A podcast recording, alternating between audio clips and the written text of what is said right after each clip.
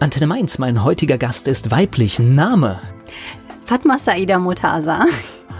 Oh. Geschrieben sieht's viel einfacher aus, finde Ja. ich jetzt gerade, ja. Geburtsort, Kabul, Afghanistan. Hobbys, Hobbys sind Schreiben, Schwimmen, Tanzen. Ja, das war's. Beruf.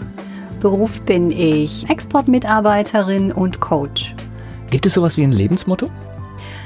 Ich habe viele Lebensmottos, aber sich selbst treu zu sein und seinen eigenen Weg zu gehen, ist so meine Lebensphilosophie.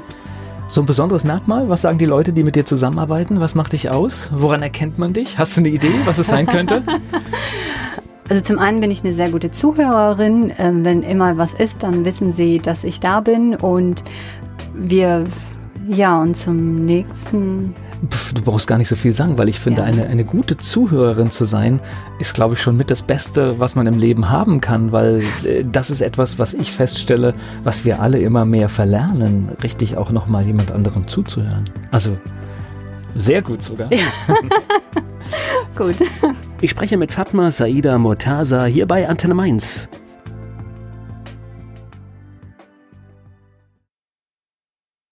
Wir erfahren heute viel über andere Kulturen, über die Kultur Afghanistans. Meine Gesprächspartnerin hier bei Antenne Mainz ist Fatma Saida Mortaza. Erzähl mir was über Kabul. Bist, äh, hast du, bist du dort aufgewachsen oder, oder einfach nur geboren? Nein, ich bin da geboren und leider habe ich überhaupt gar keine Erinnerungen, weil wir sofort nach Pakistan und dann Indien geflüchtet sind und ich dann auch erst spät, als dann der Krieg schon so quasi zu Ende war, 2008 das erste Mal dann da war. Das heißt, deine Eltern sind quasi aus dem Land geflüchtet, als der Krieg da war, oder was? Genau, das war so quasi Ende der 80er Jahre und äh, da fing dann der Kommunismus immer weiter an und äh, dann kamen die, ich sag mal, die Taliban und es, also und wir sind dann genau in dieser Phase dann raus und danach äh, fing dann dieser Bürgerkrieg an. Das heißt, deine Eltern waren weitsichtig und haben zur richtigen Zeit die Koffer gepackt? Genau. Das Also sie haben den Krieg nicht mitbekommen. ja, hat ja nicht jeder gemacht. Das heißt, das ist tatsächlich, sie haben dann diesen Konflikt erkannt und haben gesagt, das funktioniert hier so nicht. Ja. Wir waren auch deswegen zwei Jahre in Indien, ähm, weil mein Vater es von der Ferne noch beobachtet hat äh, und gedacht hat, ja, wenn es besser ist, äh, dann gehen wir wieder zurück, aber ähm, war dementsprechend äh, leider nicht so. Und da die meiste ähm, Familienmitglieder in Deutschland waren, haben wir dann beschlossen, nach Deutschland zu kommen. Okay, also haben sie beschlossen, nicht ich. Klar, du durftest noch nicht mitreden zu der Zeit. Das heißt, du warst kurze Zeit in Afghanistan als, als, als Kind, bist dort geboren, dann warst du in Indien Zwei Jahre. zwei Jahre, aber wahrscheinlich auch noch keine Erinnerungen, oder? Nee. Ja, ist immer schade, gell, wenn man schon, so, schon, schon an der Stelle so viel von der Welt gesehen hat und dann sind aber die Bilder weg. Das heißt, deine Kindheitserinnerungen beginnen in Deutschland? Ja, genau. Ich kam mit drei dann hier an und ich kann mich halt erinnern, dass ich dann aber auf jeden Fall die ganzen Sprachen irgendwie automatisch konnte. Ich konnte Persisch ganz gut, bis, also als ich mit vier bin ich ja ins Kindergarten und da konnte ich schon Persisch, Indisch, Urdu und Deutsch. Hey, gut. Ja, und äh, deswegen Hast du das bis heute behalten? bis heute, ja. Also das ist, das ist genial. Weil das ist ja, ja, weil das ist ja ein, ein Privileg, wenn du viele Sprachen öffnen, ja, die Tore der Welt, ne? Absolut. Und jede Sprache hat für sich so eine Kultur. Zum Beispiel die deutsche ist halt für mich so eine Denker- und klare Sprache. Und die persische ist sehr so emotional. Es gibt für ein Wort mehrere Bedeutungen, wie zum Beispiel Liebe. Ne? Es gibt dann so eine Steigerung und die einzelnen Wörter haben auch nochmal eine ganz andere Liebesbeziehungsbedeutung und all, alles mögliche. Und es ist halt schön, wenn man so in der Gefühlsebene ist, dann spreche ich gerne Persisch, wenn ich die Wahl habe. Na gut, die deutsche Sprache ist eher so diese, diese pragmatische, klare Sprache, wo auch Ja. die Wörter schon knallhart sagen, was, was, So was sie richtig, meinen, ja. Genau. Ist, äh, höre ich auch oft, also äh, klar, empfindet man als Muttersprachler gar nicht, aber viele Menschen finden die deutsche Sprache als sehr hart, also auch vom Klang.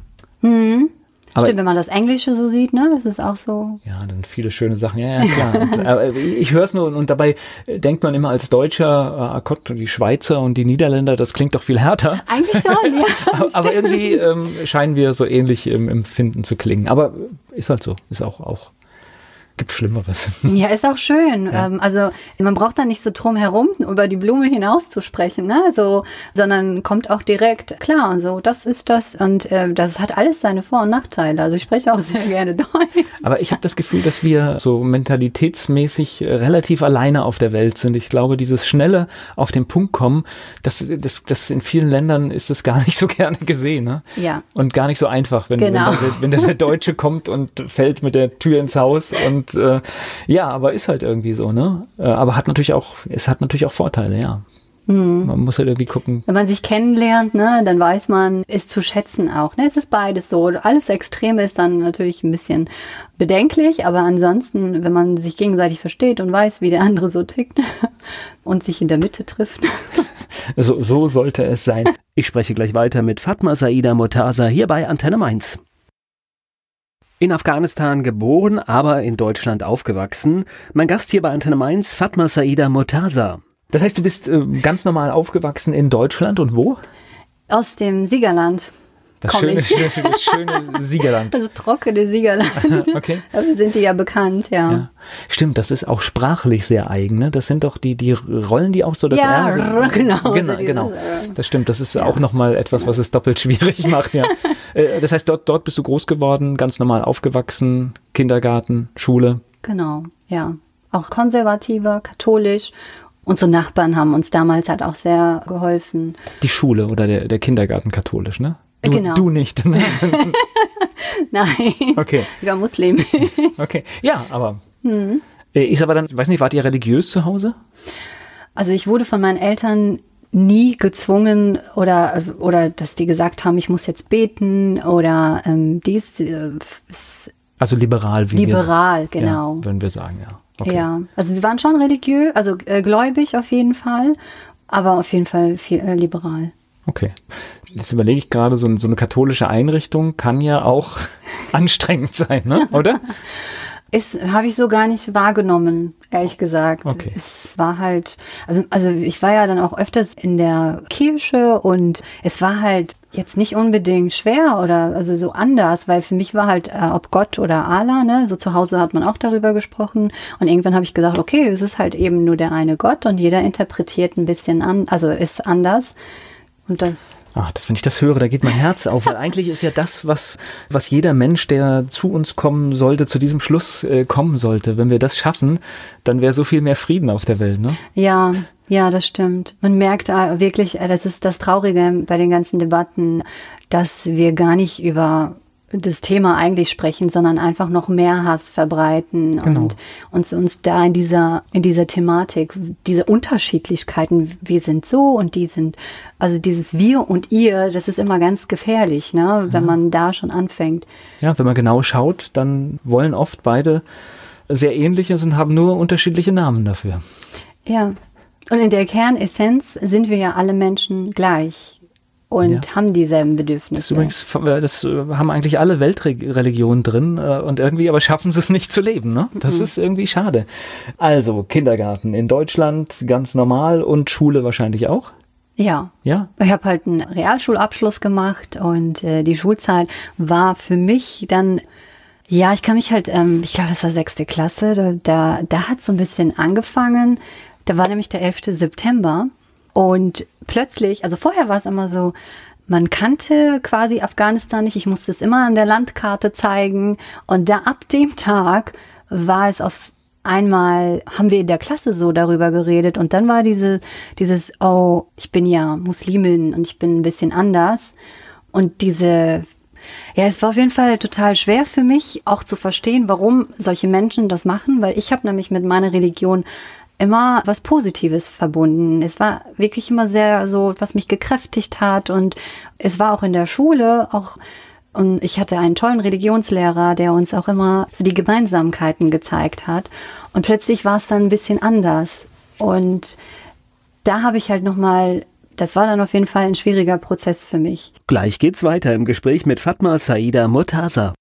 Fatma Saida Murtaza, mein Gast hier bei Antenne Mainz, in Afghanistan geboren und ganz normal in Deutschland aufgewachsen. Sie ist zu Gast hier bei Antenne Mainz. Du hast gerade das Stichwort 11. September gegeben. Das heißt, durch den 11. September hat sich was verändert? Ja, auf jeden Fall. Okay.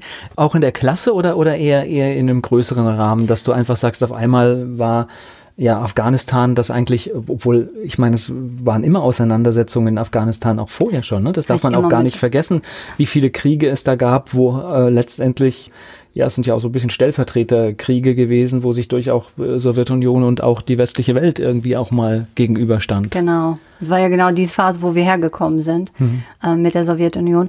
Aber es ist halt interessant, äh, wenn, wenn ich jetzt so darüber nachdenke, ne, aus der jetzigen Perspektive, war halt so, damals waren es halt zwei Welten so zu Hause, weil ich komme ja aus einem politischen äh, Verhältnis, war es dann so, dass es halt auf jeden Fall, ich wusste, dass es da Krieg gibt und so weiter, aber und es war auch natürlich traurig, meinen Vater dann so zu sehen, weil der hat jeden Abend immer Nachrichten geschaut und geguckt, wie es war. Der hatte, der hat eine riesen Doku, Afghanistan-Doku bei sich zu Hause immer noch und ähm, schreibt daran.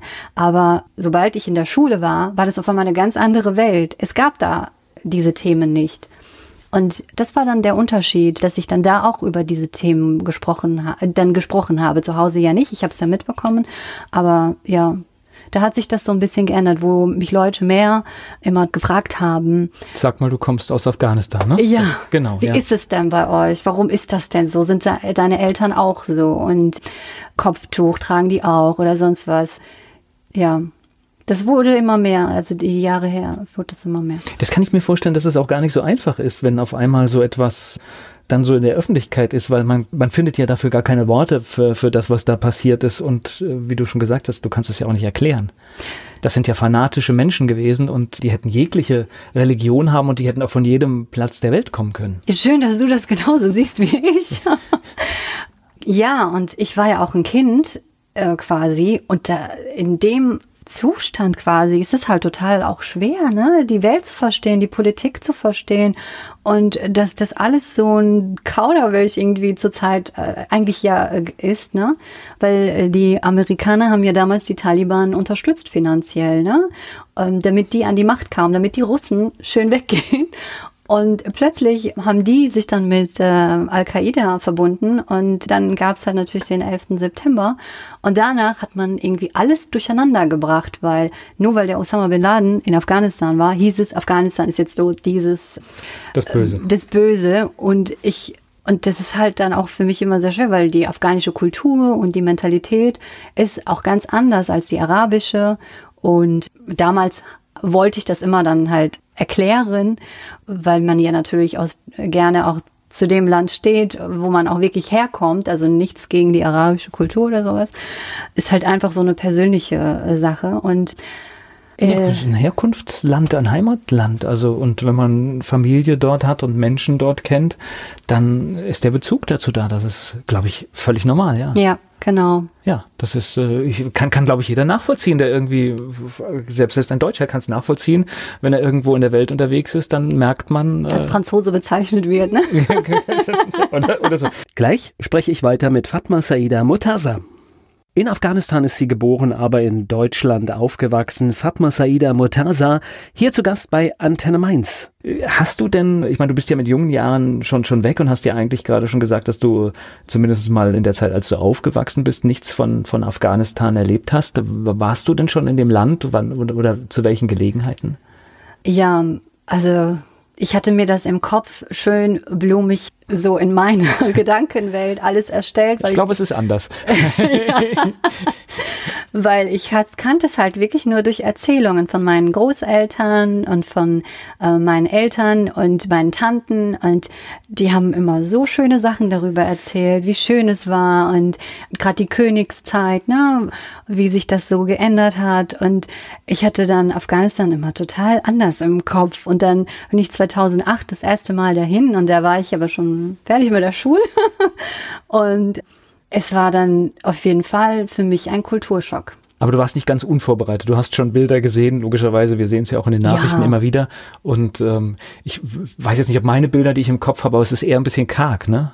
Also äh, so die Landschaft ist eher nicht nicht so vegetationsreich, genau. Viel, viel Berge und viel, genau. Extrem viel, ja, ja, das stimmt. Also ja, geografisch gesehen natürlich auch äh, sehr viele Berge und ist halt auch Sand, Sand, so wie halt ja, auf jeden Fall geografisch gesehen ganz anders, aber auch kulturell und gesellschaftlich total anders, obwohl die Taliban nicht mehr regiert haben und zehn, ich glaube 2008 waren die sechs Jahre, ne, die Truppen da gewesen, aber trotzdem hat man hat schon gemerkt, dass die Leute sehr geprägt waren von dem Krieg. Lass uns noch mal ganz kurz in die Schule zurückspringen. Das heißt, ja. gerade der 11. September war so ein bisschen Einschnitt, wo zum ersten Mal dann Afghanistan auch so in der Wahrnehmung steigt. Hat das Einfluss auf die Schule gehabt für dich oder? Nicht direkt, aber ich habe halt gemerkt, seit dem Tag wurde es immer mehr, dass ich da irgendwie gefragt wurde. Und ich habe mich dann auch selber damit befasst. Ich habe dann mir Bücher geholt über Islam und wollte das ein bisschen mehr erkunden, über Afghanistan. Und dich, das hört sich so ein bisschen, du hast dich ein bisschen in Erklärungsdruck gefühlt. Ja, okay. Genau, ja. absolut, ja, weil ich wollte wirklich mich damit befassen, ob diese Religion, mit der ich immer äh, so eine positive Verbindung habe, wirklich so ist und auch so, wenn mich mal in, demnächst jemand fragt, dann weiß ich die Antwort, ne, warum das so ist. Und, und dann habe ich meinen Großvater gefragt, meine Oma, die mir dann alles berichtet haben. Also hatte ich dann auf jeden Fall, und da habe ich dann nicht so viel auf die Schulfächer geachtet, sondern das war mir dann eher so, Mathematik habe ich gesagt, oh Gott, lieber nicht. Ich wollte dann eher so über meine Identität, über meine Wurzeln und was meine Großeltern gemacht Na klar, haben. ist ja ein so entfacht und dann will man natürlich auch wissen, was, was war da jetzt, was ist da jetzt, klar. Ja, und ich habe es immer irgendwie hingekriegt. Schluss fragt ja keiner mehr. Genau. Ja. Hast du nach der Schule gewusst, wo es hingehen soll? Oder? Nein. Okay, ah, sehr schön. Ja, ich finde es auch zu viel verlangt. Also das ist gerade. Realschule, du bist ja, äh, wenn du, wenn du aus der Schule kommst, eigentlich viel zu jung und dann sollst du dich vielleicht für irgendeine Arbeit entscheiden. Ja. ja. meine Eltern wollten natürlich, dass ich mein Abitur mache und Medizin studiere. Das wollen alle Afghanen okay. und äh, Iraner. Ne? Also das ist dann auch so dieser Druck von zu Hause, also gerade zu der Zeit, dass die Kinder auf jeden Fall alle eine Top-Ausbildung haben müssen. Ne? Und Ausbildung war dann irgendwie ist ja aber Wurde erstmal, das gar nicht gut angesehen. Ist erstmal nichts Verkehrtes, aber natürlich, äh, es muss halt irgendwie auch immer zu Menschen passen. Ja. Ja. ja. Was ich dann gemacht habe, ist halt, dass ich mir ein Jahr ein Praktikum, Jahrespraktikum gemacht habe und verschiedene Sachen ausprobiert habe, weil Medizin war nicht meins. Und ich habe dann doch eine Ausbildung gemacht als äh, Bürokauffrau und erstmal und war damit auch eigentlich auch ganz zufrieden und habe dann geguckt danach nochmal äh, eine Weiterbildung Kaufmännische Grundlagen sind nie verkehrt. Ja. helfen, helfen bei so vielen Dingen, egal was man später macht im Leben. Also so gesehen ist das alles in Ordnung. Ich spreche gleich weiter mit Fatma Saida Motaza hier bei Antenne Mainz. Saida Fatma Murtaza, mein Gast hier bei Antenne Mainz. Sie ist in Afghanistan geboren, hat das Land früh verlassen müssen, noch als Kleinkind und ist dann später in ihr Geburtsland gereist. Sie ist hier zu Gast bei Antenne Mainz. Wie, wie kam es denn zu dem, zu dem Aufenthalt, über den wir gerade gesprochen haben in Afghanistan? Das heißt, das war Familienbesuch oder, oder, oder war das auch was beruflich motiviertes? Interessanterweise hatte ich meine Ausbildung fertig und war das das war sogar mitten der Ausbildung, genau. Und dann sagt, dann hat meine Mama gesagt, ja, lass uns irgendwo hinfahren. Und ich kam dann mit, ja, ich möchte gerne nach Afghanistan fliegen. Und meine Eltern beide schockiert, warum ich da überhaupt hin möchte. Ist es ja trotzdem nicht sicher. Und wie sollen wir dich dahin äh, begleiten? Also kein, kein sicheres, wie sagen wir? Äh, ja, politisch korrekt ja. heißt es ja, es ist ein in jetzt ähm, ein sicheres Herkunftsland, okay. aber ähm. Sprechen wir gleich noch drüber. ja. Genau, und ja, weil ich konnte mir überall aussuchen, ne? aber ich habe mir Afghanistan, weil ich wollte halt wirklich mal gucken, wie es ist.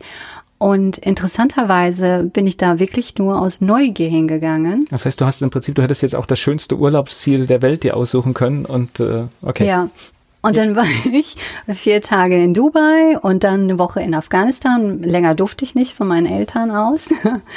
Und es war auf jeden Fall sehr spannend, wenn, wenn man in, wenn man wieder da, also was heißt wieder? Ich war ja ein Jahr alt, aber wenn man ja, dahin reist, wieder, ne? aber wieder. Ja, schon, schon wieder irgendwie. Und Nein, du die Geschichten, ich meine, du hast ja Geschichten gehört. Eigentlich, das macht ja was mit einem, wenn dein Leben lang Geschichten erzählen, wie, wie es in deinem Land ist. Mhm. Und dann kann ich das nachvollziehen, dass die Neugierde ist, dass du sehen willst und dass du dahin kommst, ja. Ja, aber ich bin ja, ich komme aus einer ganz großen Familie und ich habe halt ganz viele Cousins und Cousinen und auch gleichaltrig und für die waren immer andere Ziele zum Beispiel wichtiger. Und ich war auch halt auch immer anders. Und äh, die, das haben die halt nicht verstanden, ähm, warum ich unbedingt nach Afghanistan fahren wollte. Und deswegen waren die so, so schockiert. Okay, wie, wie war denn diese eine Woche, die du durftest in Afghanistan? Äh, beschreib ja. mal, wie das Land, weil ich, ich habe gar keine, ich kenne ja tatsächlich die Bilder aus den Nachrichten. Da siehst du halt äh, die Bundeswehr in ihrem Areal und vielleicht mhm. mal einen Straßenzug. Mehr, mehr sehen wir ja eigentlich gar nicht. Ja, also es ist auf jeden Fall, wenn man sehr bergig und mir ist halt auch auf, also dadurch, dass der Krieg, es sind halt ganz viele, ähm, man sieht halt, dass das Land halt sehr lange da gelitten hat durch das Krieg und sehr viel, leider Gottes, Müll und das heißt, du warst auch in Kabul selbst? Ja, ich war in Kabul selbst. Da kannst du, ganz naiv gefragt, das heißt, da kann man ganz normal hinreisen und ganz normal rumlaufen genau. oder, oder muss man irgendwelche Dinge beachten? Verhält man sich anders? Keine Ahnung. Ja, ach so, ja, natürlich. Auf jeden Fall, weil es ist halt eine ganz andere Kultur und die Menschen sind auch ganz anders. Ich musste natürlich ein Kopftuch tragen, was ich noch nie in meinem Leben so in der Öffentlichkeit beim Gebet, ne, schon, aber in der Öffentlichkeit nie getragen habe und dann auch nicht irgendwie so ganz schön stylisch, sondern es sollte auf jeden Fall bedeckt sein, alles, ne, so ein Gewand tragen. Und das für mich war es halt schwierig, wenn ich äh, was einkaufen wollte, so gerade Kleidungsstücke, es war einfach gar keine Frau zu sehen als Verkäuferin. Es waren alles nur Männer. Sei es Schmuck oder egal was, ne? Aber ich kann mir vorstellen, wenn man in, in ich sag's mal einfach, in einer, in einer westlichen Gesellschaft aufgewachsen ist, die freizügig ist, dann ist es auch schwer, sich ja zu verhüllen, oder? Ja, natürlich, absolut. Ja, das ist für mich so, also klar, das sind, sind Traditionen, die halt irgendwie da, da drin sind, aber für mich ist es immer so unvorstellbar, auch dass Frauen das äh, mit sich machen lassen. Mhm. Aber es ist natürlich kulturell bedingt und hat auch lange Geschichten, klar. Ja, also ich meine, ähm, nach zwei, drei Tagen äh, fand ich das sehr angenehm, was zu tragen im Kopf und dann auch so ein bisschen meinen Mund zu bedecken, weil durch das Sand und der Wind hatte ich da. Okay, du hast es pragmatisch gesehen, ja? genau äh, fand ich das auf jeden Fall. Und ich wollte halt auch nicht dieses Aussehen, ähm, dass ich jetzt aus dem Ausland bin, weil da sollte ich mich auch ein bisschen decken, damit man es nicht direkt erkennt. Aber die haben es irgendwie doch immer erkannt. Und quasi als Schutz. Ich, ich glaube, meine Eltern waren einfach zu sehr vorsichtig. Okay. Machen das da alle Frauen oder gibt es auch welche, die, die, sag ich mal, offen gehen und, und sich versuchen, das Recht zu erkämpfen. Ja, das gibt es auf jeden Fall in Afghanistan sehr, sehr viel. Also es ist nicht so, dass die, äh, gerade in Kabul äh, gibt es halt auch eine ganz große, Fra äh, riesen Frauenbewegung, wo die Frauen auch mit Jeans und Oberteil gehen, aber dann so ein leichtes Kopftuch haben, werden natürlich von der Gesellschaft nicht so angesehen. Und gerade jetzt ist es ja wieder sehr unruhig.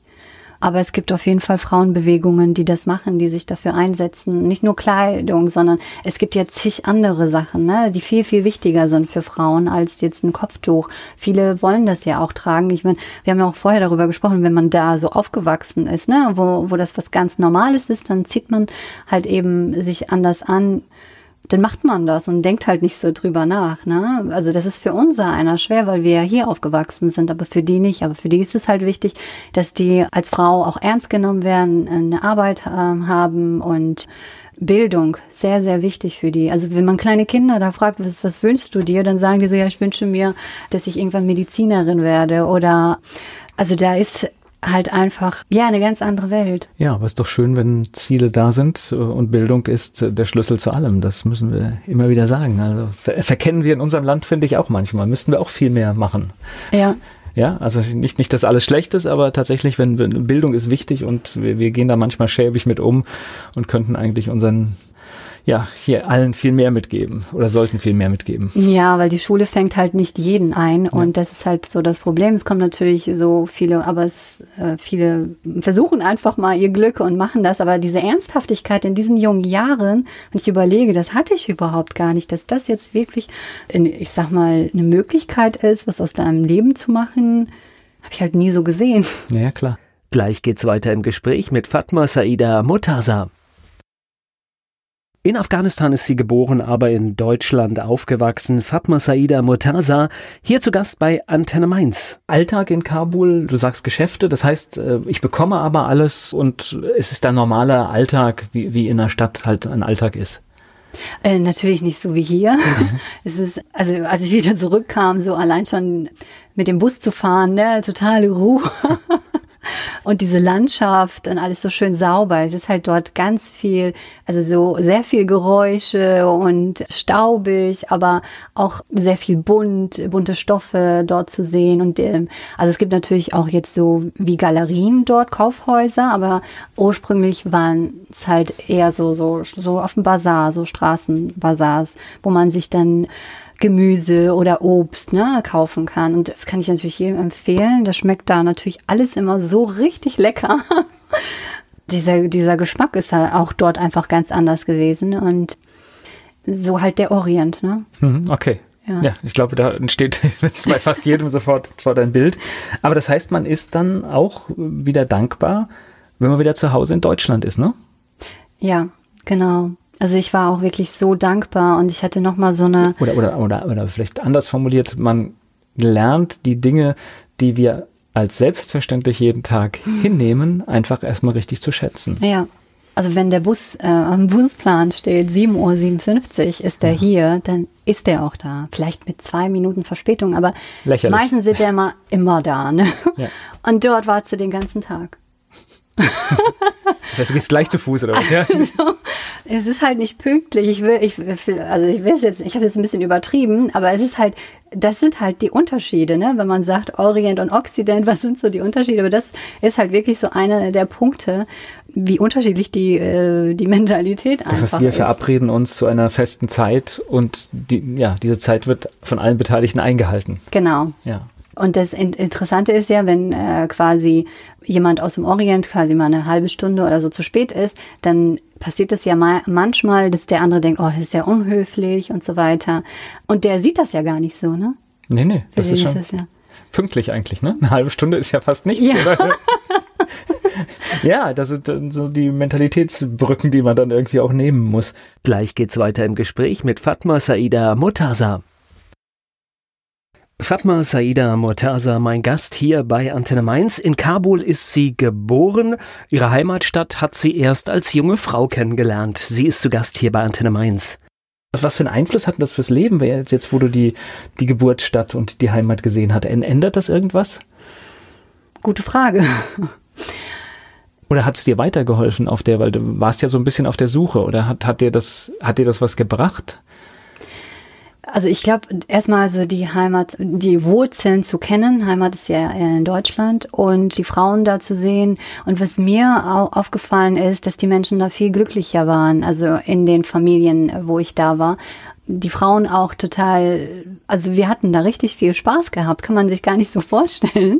Aber die waren einfach total das hat mir halt total Kraft gegeben, dass ich wieder nach Deutschland gekommen bin und gesagt habe, ich muss irgendwas machen und mal, dass ich eine Frau bin und hier das Privileg habe, einfach das zu tun, was ich will, ist einfach, das ist so kostbar und die, das ist, also man muss sich, also zu der damaligen Zeit, 2008, weiß ich noch, als ich da gegangen bin und ich musste meine Augen senken, damit ich nicht äh, Augenkontakt, weil das ist so ein bisschen, ein bisschen respektlos, wenn du in die Augen von den anderen, äh, einem Mann schaust und und ich musste dann meine Augen zuhalten. Das war für mich total anstrengend, wenn ich rausgegangen bin. Ne? Also drinnen war total happy und alles Mögliche. Das heißt jetzt nicht, dass alle afghanischen Frauen so sind. Natürlich machen, sind die sehr, sehr selbstbewusst. Die sind sogar selbstbewusster als die Frauen hier. Aber ich möchte damit einfach nur sagen, dadurch, dass ich aus dem Ausland kam und das alles so für mich neu war, hatte ich sogar das dazu Angst, ne? weil das macht man ja nicht und so weiter. Also Fazit ist eigentlich, äh, mach was aus deinem Leben, ne? Nutze, nutze die Chance, die du eigentlich hast, weil es hätte ja auch anders kommen können. Genau. Und das Tolle ist halt, wenn man für sich erstmal lebt und für, für sich einfach mal auch erkennt, was für Möglichkeiten man hier hat, dann macht man für so viele andere Menschen, die genau denselben Weg gehen möchten, auch halt ähm, den Weg frei. Weil ich hatte zum Beispiel zu meiner äh, Schulzeit und so weiter, klar, meine Cousinen, meine älteren Cousinen, die waren immer so Vorbilder, was Make-up, Schminke Äh, also das Äußere eingeht, immer ein Vorbild, auch natürlich vom Verhalten her, aber. Na gut, es sind ja auch Dinge, die in einer westlichen Kultur ja irgendwie jetzt nicht die, die, aber sie spielt eine Rolle, ja klar. Ja. So wie wir uns darstellen, so wie wir uns verkaufen, das spielt ja eine Rolle. Auch das ist ein Teil davon, ja. Genau, und das war mir also zu der Zeit war mir das sehr wichtig, äußerlich gut auszusehen. Aber ja, also es gab halt wirklich kein Vorbild, wo ich sagen könnte, sie steht in der Öffentlichkeit und ich möchte so sein wie sie. Mhm. Also hier in Deutschland äh, lebend. Ich spreche gleich weiter mit Fatma Saida Murtaza. In Afghanistan geboren, in Deutschland aufgewachsen. Fatma Saida Mutaza ist zu Gast bei Antenne Mainz. Nach der Ausbildung, was kam bei dir dann? Ja, dann Studium habe ich in Betriebswirtschaft, äh, Wirtschaftswissenschaften, BWL studiert. Okay. Das äh, ist aber auch noch immer so ein Studium, wenn man es auch noch nicht so 100% weiß, wo es hingeht, oder? Genau. Also es ist hilfreich, aber es ist, es ist einfach so eins, was viele Freiräume noch lässt. Mhm, deswegen habe ich mir das auch ausgesucht. Okay.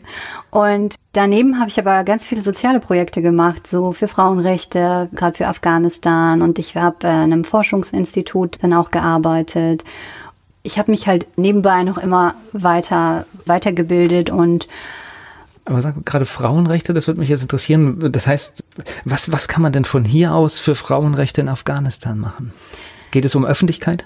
Also damals, als der Lynchmord äh, in äh, Kabul Stadtmitte stattgefunden haben und die Polizisten einfach nur da standen und nichts gemacht haben, die europäischen Truppen waren ja da und wir haben die ja finanziert, äh, nicht finanziert, sondern Nee, klar, ja, sie sind, sie sind ja schon auch, sie sind für den Auftrag dafür auch, ja, irgendwie Sicherheit zu sorgen. Ich meine, das ist ja auch etwas, was, was da vereinbart wurde, ja.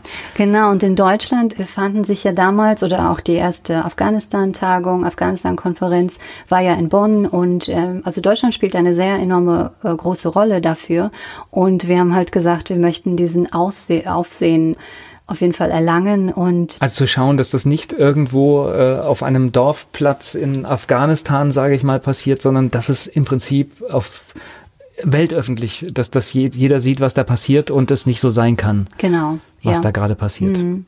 Und dann gab es halt bundesweite Mahnwachen, die gab es natürlich auch in Europa, also ganz Europa und also auf der ganzen Welt. Nur ähm, ich war halt ähm, sehr involviert in Deutschland. Ich habe nämlich das ganze Backoffice quasi so gemacht und äh, Formulare erstellt und äh, so Step-Touren, was man da machen muss, und die ganzen behördlichen Sachen und natürlich auch ähm, Mahnwachen in Köln war das und Essen habe ich dann selber auch gemacht mit, äh, mit äh, wunderbaren Menschen, die mir dann dabei unterstützt haben. Da habe ich wirklich so, kennst du das, wenn einige Leute sagen, du bist im Flow Ja. und du machst das? Da habe ich so zum ersten Mal gemerkt, das ist was, wo mir die Zeit verfliegt und für, wo ich auch in Ruhe schlafen konnte, weil als ich mir die Bilder so angeschaut habe, was mit dem Mädchen gemacht wurde, konnte ich einfach nicht mehr schlafen es war für mich schrecklich. Also das kann man sich gar nicht irgendwie vorstellen. Ja, klar habe ich das immer wieder als Kind, kann ich mich auch noch erinnern, als ich mal einen Vorfall gesehen habe, wo in einem Stadion die Taliban eine Frau da hingebracht hat und vor hunderte von Menschen einfach abgeschossen hat, wegen, was weiß ich, ich weiß nicht mal weshalb, aber ich äh, hatte ich mal gesehen, die hatte eine Burka an und dann stand sie da und dann äh, haben die drauf geschossen. Das hat mich auch sehr geprägt und ich glaube, diese Phase weil ganz viele Leute haben zu mir gesagt, was hast du davon, ne, wenn du das machst? Aber ich glaube, wichtig ist einfach nicht immer, dass wir denken, was habe ich davon oder was bringt es der Allgemeinheit, so das ganz Große, sondern im Kleinen. Was tue ich, wenn ich sowas sehe oder wenn ich sowas mitbekomme? Für was stehe ich und welche Haltung habe ich? Und das habe ich in dem Moment durch diese Sache bewiesen, dass ich aus Respekt vor dieser Seele oder dieser Frau dann einfach mal zwei Stunden stehe und meine Solidarität zeigen möchte. Ja, und wir haben die Freiheit, solche Dinge zu zeigen, dafür zu demonstrieren. Und ich glaube, auch in heutigen Zeiten ist es wichtig, dass man für Dinge einsteht. Es gibt also den Spruch, dass äh, die Freiheit nutzt sich ab, wenn du sie nicht nutzt. Und das ist für mich so ein Beispiel. Und klar kann das äh, vielleicht nicht viel bewegen, aber wenn man eine Handvoll Menschen auf das Thema aufmerksam macht, äh, sehe ich da drin einen Erfolg. Also wenn Ja. irgendjemand nicht achtlos vorbeigeht, sondern sich dann mal anhört, was eigentlich hinter dieser Demonstration, hinter dieser, Ja, hinter dieser Mahnwache steht. auf jeden Fall. Und ich habe halt auch gemerkt, dass gerade meine Generation hier in Deutschland, die sind, wir sind halt sehr verwöhnt und auch nicht gerne Verantwortung tragen möchten. Und das hat mir halt auch in meinem Leben halt gezeigt, quasi, dass es sehr, sehr wichtig ist, in allen Bereichen, natürlich, kann, wir sind nicht perfekt, aber auf jeden Fall zu wissen, was du tust und wofür du stehst, ne? Und dann auch die Verantwortung dazu zu, zu tragen, weil wie du dein Leben führst, das entscheidest halt einfach nur du selbst. Naja, und Öffentlichkeit ist oft auch ein Schutz für, für Menschen, die auch von äh, weiteren Verbrechen betroffen sind, weil äh, wenn man nämlich weiß, dass dort, dass die Welt drauf guckt, verhalten sich viele dann doch anders. Ja, genau. Und deswegen, dadurch, dass wir das hier alles gemacht haben, konnten die Frauen auch aufstehen und es gab eine Riesenbewegung in Kabul selbst, wo Männer und Frauen alle aufgestanden sind und dagegen protestiert haben. Und es war auch das erste Mal in der ganzen islamischen Geschichte, dass die Frauen, weil normalerweise ist das so, dass die bei einer Beerdigung, dass die Männer den Sarg nehmen und bis zu der Beisetzung dahin tragen.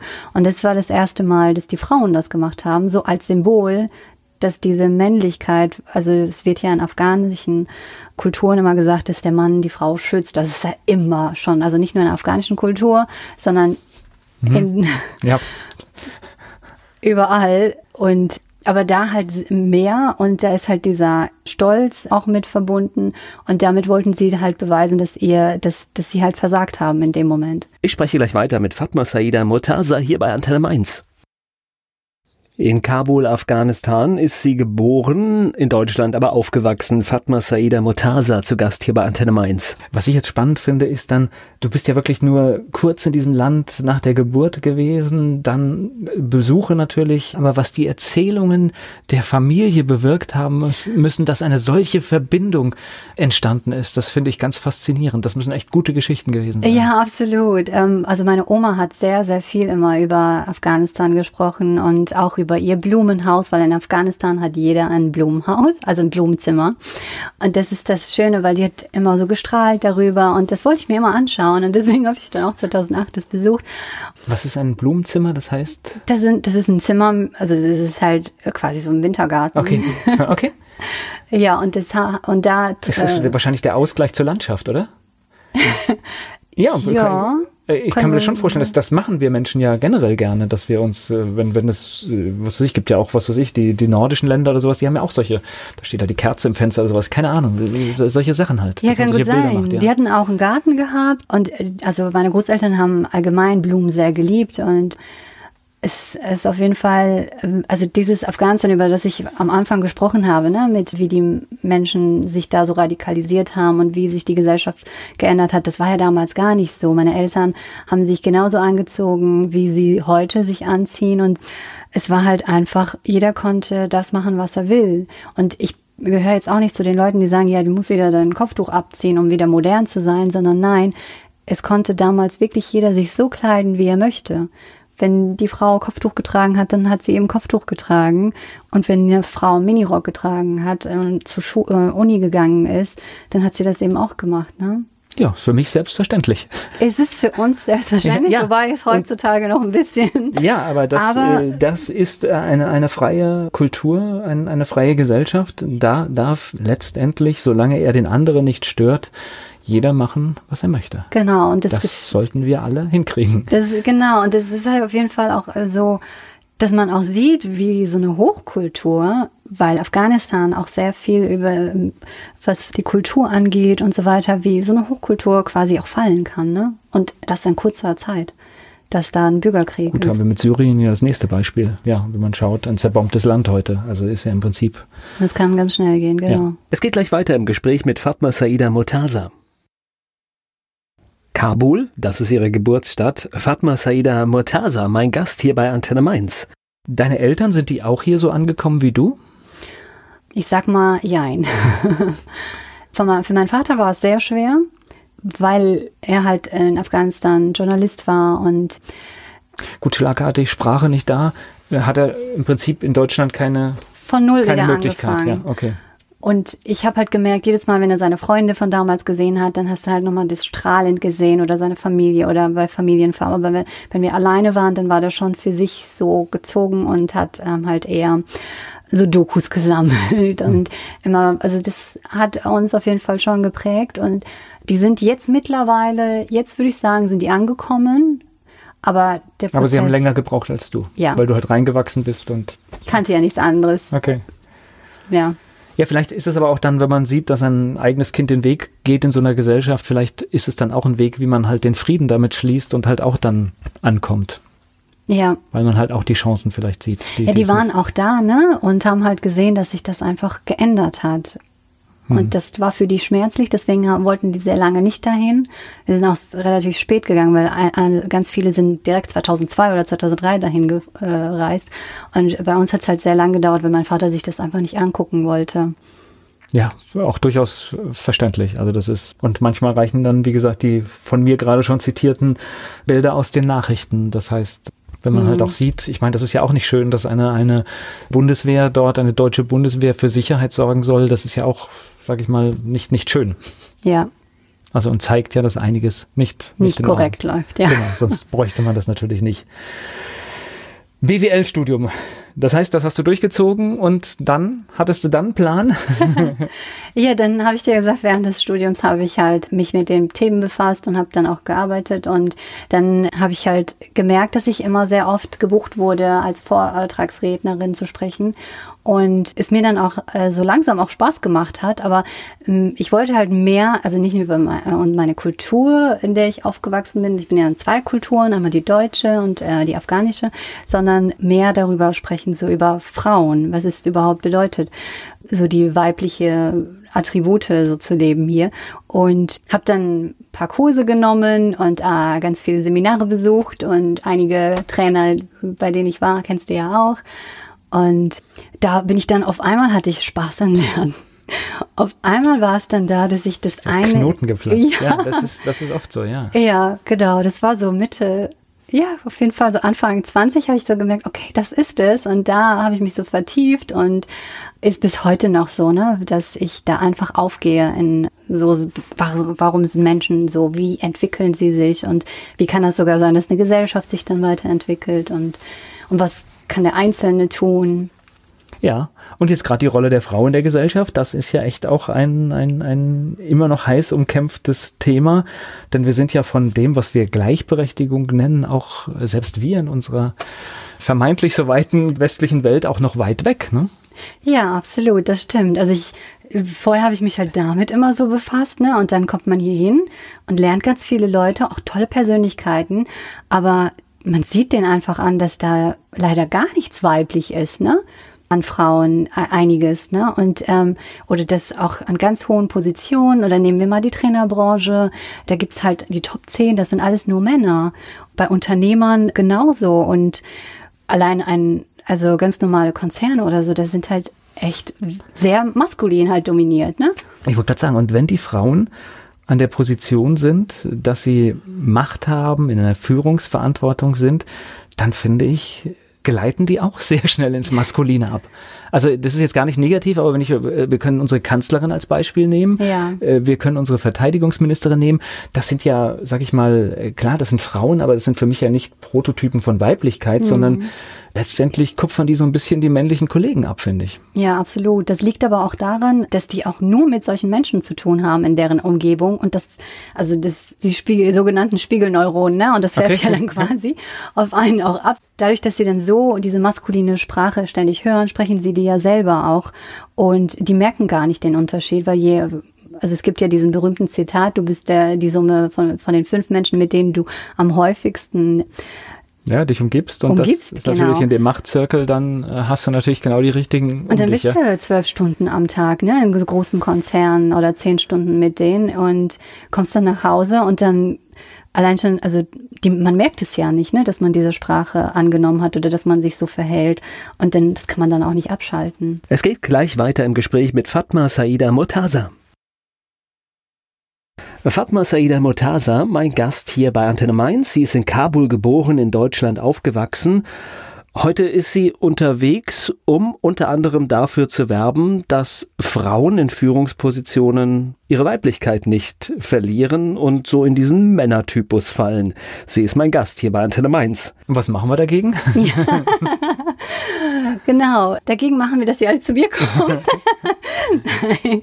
Nein, also wichtig ist es halt, dass man auf jeden Fall wieder diese Balance herkriegt und in den Unternehmen oder auch in der Gesellschaft auch einfach mal diese Weiblichkeit zulässt, ne? Oder also es gibt doch also das ist eine krasse Frage, die du mir gestellt hast. Ja, und mir wird immer wärmer.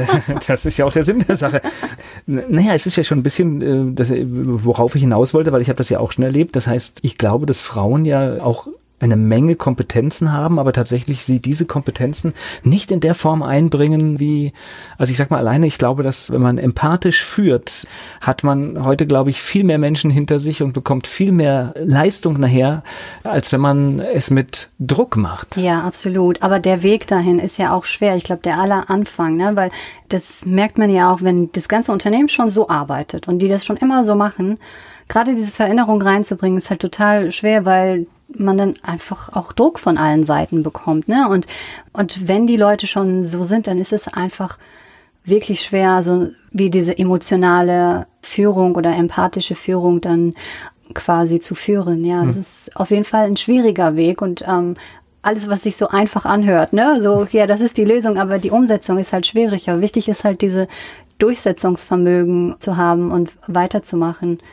Naja, und das halt in der, was weiß ich, wenn man es anders macht, äh, muss man natürlich aufpassen, dass es nicht schnell als Schwäche dann gewertet ja, wird. Ne? Ja, und wichtig ist es halt, dass man dann diese Netzwerke ähm, hat, ähm, sich informiert und auch so Gleichgesinnte sich mit denen verknüpft, um auch dann Kraft, ähm, also auch so unterstützt zu werden. Also allein schon, wenn man weiß, dass man in solchen Unternehmensmodellen quasi arbeitet oder Atmosphäre, das ist schon mal so die halbe Miete. Und dann sucht man sich ja automatisch, ne, so Netzwerke oder Coaches und Berater. Aber das, aber das ist dann das, was unsere Kanzlerin ja dann richtig macht, weil sie hat ja auch so ein, so ein Frauennetzwerk im Hintergrund, auch wenn man es manchmal nicht so merkt, aber sie hat ja da ganz viele Frauen, mit denen sie auch, die sie auch positioniert hat. Das hm. ist auch für Frauen wichtig, ne? Also es ist, ja. äh, Männer machen das ja meistens, äh, aber Frauen müssen es viel mehr machen, ne? Ja, wir müssen viel mehr, also an uns erstmal vertrauen und dann auch andere äh, Frauen das auch zutrauen und gemeinsam. Also ich bin jetzt nicht dafür, dass jetzt alles nur Frauen regieren sollen, aber ja, so auf jeden Fall auch das Vertrauen auch an andere Frauen. Warum nicht? Ich sage immer den Begriff Gleichberechtigung. Das ist, da steckt eigentlich alles, alles drin. Äh, eigentlich. Ja. Alle sollen das gleiche Recht haben und auch die gleichen Chancen haben und äh, soll halt einfach entscheiden, wer, wer ist der beste Mann, wer ist die beste Frau an dem Platz. Das sind eigentlich diese, da müssen wir hinkommen. Hm. Ich glaube, die Wahre, bevor wir so in die Unternehmen gehen, ist es halt auch wichtig, dass die Frauen erstmal das Weibliche in sich akzeptieren und das tun halt ganz viele Leute nicht, weil sie denken, also ich habe jetzt neulich bei, ich habe Caroline Kebekus, ich mag die so gerne, gesehen, dass äh, der hat die so eine Zeitschrift gezeigt, wo da steht Business-Tipps für Frauen. Hören Sie auf mit Ihrer Weiblichkeit oder irgendwie so, dieses Psychodrama braucht, äh, braucht kein Chef. Da denke ich mir so, Weiblichkeit und Psychodrama, excuse me, warum sollen die Frauen nicht typisch weiblich sein? Und äh, dass, dass sie das damit verbinden, das ist halt total schade und traurig. Ja. Ja, aber das ist halt einfach so eine, so eine, so eine Schublade aufgemacht und gar nicht weiter drüber nachgedacht, ne? Weil es hat eigentlich ja, gar nichts zu tun, sondern man sollte die Stärken, die jedes Geschlecht hat, eigentlich ideal nutzen. Ja, und es gibt ja auch Männer, die weibliche Attribute haben, zum Beispiel gut zuhören können und emotional auch berühren und führen. Ne? Also das ist, das ist ja nicht nur eine Frauensache quasi. Und es ist halt auf jeden Fall wichtig, solche Leute mehr zu unterstützen und dass es mehr auch ähm, in die Öffentlichkeit geht. Gleich geht's weiter im Gespräch mit Fatma Saida Mutasa. Fatma Saida Mutasa, mein Gast hier bei Antenne Mainz. Sie berät heute weibliche Führungskräfte. Sie ist in Kabul geboren, in Deutschland aufgewachsen und mein Gast hier bei Antenne Mainz. Das heißt, du sprichst heute vor Menschen und sprichst zu diesem Thema. Genau, also auf jeden Fall. Also ganz viele Themen wie Selbstwertgefühl der Frauen und Female, die, die Sprache der Frauen und wie man Frauen führt und wie Frauen sich selber am besten führen für diesen Hintergrund ist es dann tatsächlich hilfreich, dass man so einen anderen kulturellen Hintergrund hat, zum Beispiel den aus Afghanistan. Hilft der für das Selbstverständnis? Absolut. Also ich verbinde in meinen Coachings oder äh, habe ich bisher so das Orient und das Okzident so vereinigt und man nimmt sich immer so das Beste daraus und allein diese andere Kulturwelt zu fühlen, verstehe ich mehr Frauen weil gerade Frauen mit Migrationshintergrund haben diesen Druck extrem, weil die werden von zu Hause, haben sie diesen Druck von der Gesellschaft, von den Unternehmen und in der Liebesbeziehung dann auch. Und das sind halt, und die wurden halt auch sehr konservativ, natürlich auch Deutsche ohne Migrationshintergrund, aber da ist halt nochmal dadurch, dass sie in diese zwei Welten leben, ist das noch eine Herausforderung. Die Frage der Identität wird halt mehr gestellt. Und was bin ich denn eigentlich? Bin ich eher afghanisch oder bin ich eher deutsch? Und back to the roots, äh, mehr über die Essenz zu sprechen, das wird auf jeden Fall, ist so meine Mission, diesen Druck rauszulassen. Jetzt hast du gerade so, so ein Wort, ich finde das ein ganz furchtbares Wort, Migrationshintergrund, den wir ja hier, äh, der, der immer da erwähnt wird. Also schon das Wort finde ich gruselig und äh, zeigt eigentlich auch, dass es gar kein schöner Prozess werden kann. Ich glaube, wir sollten mal ein schöneres Wort dafür finden. Da wäre schon viel geholfen. Äh, haben wir denn überhaupt eine Chance, Frauen, ähm, die aus einer völlig anderen Erziehung, aus einem anderen, völlig anderen Weltbild zu uns zu kommen, haben wir überhaupt eine Chance, denen zu vermitteln, wie wir hier leben und welche Rechte sie haben? Ja, haben wir, definitiv. Indem wir mehr auf Gemeinsamkeiten gehen und nicht auf die Unterschiede. Weil wenn wir mehr auf die Gemeinsamkeiten unser Fokus legen, dann entsteht eine Verbindung und man fühlt sich dann so, oh, ist es ja so vertraut, ne? Und dann nimmt man auch gerne an, wenn man irgendwie irgendwas aufklären möchte oder sowas. Aber bevor dieser Prozess nicht ansteht, dann nehmen die das halt nicht an, weil es ist dann so, ja, die sind anders und wir sind anders und. Das heißt, erst eine Brücke bauen und dann kann man, sage ich mal, unsere Werte auch, auch vermitteln, weil ich meine, es ist ja natürlich auch, ich glaube, es kann ja auch eine Befreiung sein, wenn du aus einem System kommst, wo du unterdrückt worden bist und auf einmal hast du die Chance, dich frei zu entwickeln. Also mhm. ich stelle mir vor, das ist äh, klar, das macht auch ein bisschen Angst vielleicht, weil vorher war alles klar definiert aber die Chancen sind größer. Ja, und niemand ist perfekt. Ne? Es gibt natürlich einige Leute, die dann extrem übertreiben, die diese Freiheit ausnutzen und andere quasi damit erstmal klarkommen und es gar nicht wissen. Und also ich finde es ja gut, dass wir jetzt Rechte haben und ich glaube, daran halten sich die meisten auch, ne? Also an, an das Grundgesetz. Zum ich Beispiel, glaube, das ist schon ein großer Konsens. Natürlich, ist, ist, äh, du hast immer Menschen, die sich nicht dran halten, aber gegen Kriminalität ja. bist du halt nicht geschützt. Genau. Ja? Und ich glaube, das geht durch alle Gruppierungen der Bevölkerung und es geht auch durch äh, jede Nationalität. Hm. Also für mich, ich kann das an meinem Beispiel sagen, ich bin auch konservativ aufgewachsen und ich durfte bis zu meinem 18. Lebensjahr auch nicht, oder 20. sogar nicht ohne meine Cousinen oder Cousins raus.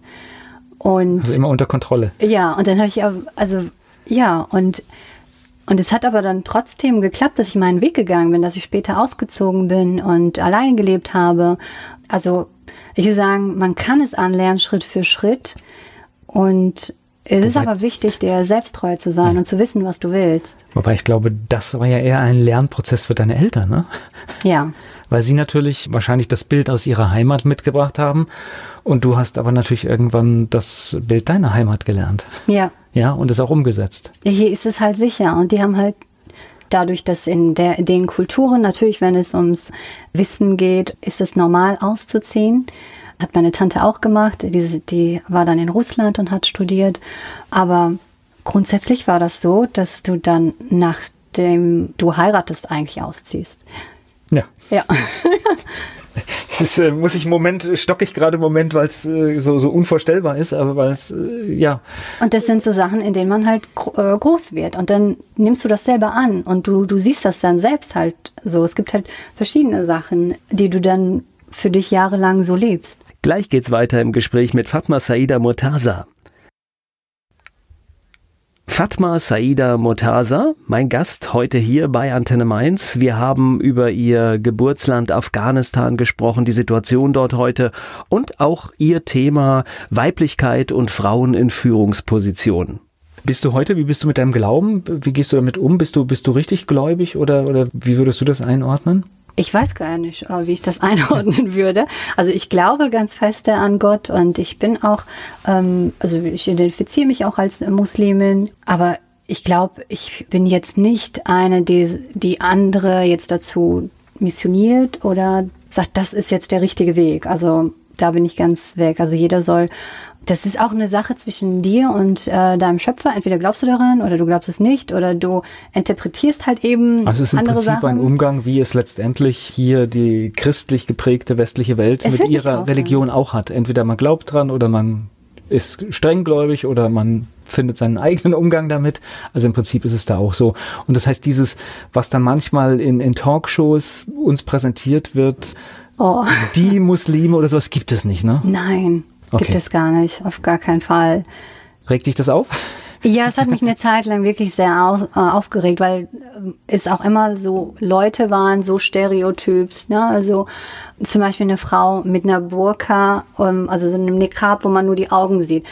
Und wo sieht man so eine Frau? Also damals, ne, so vor fünf, sechs Jahren, hat man die gar nicht äh, hier im Umkreis, also bei mir oder egal wo ich war, habe ich nie so eine Frau gesehen. Und dann also spricht sie über den Islam. Ich kann es aber, ich kann es auch heute noch ganz ehrlich an, ich kann mich an zwei oder drei Situationen wirklich äh, erinnern, wo mir das, wo ich eine Begegnung hatte, wo ich das gesehen habe. Ansonsten sage ich auch, es ist auch bei uns noch kein Standard oder sowas, ja. Also, ja, ich habe es nicht mal in Dubai gesehen. Ja. Also, okay. Und da haben die halt auch so Gewänder getragen. Und deswegen, ja, es, die reden halt mehr über die Probleme als wirklich über Lösungen. Und es, es entsteht irgendwie nie ein Konsens. Jeder immer, also am Ende der Sendung hat jeder dieselbe Meinung wie er am Ende, ne?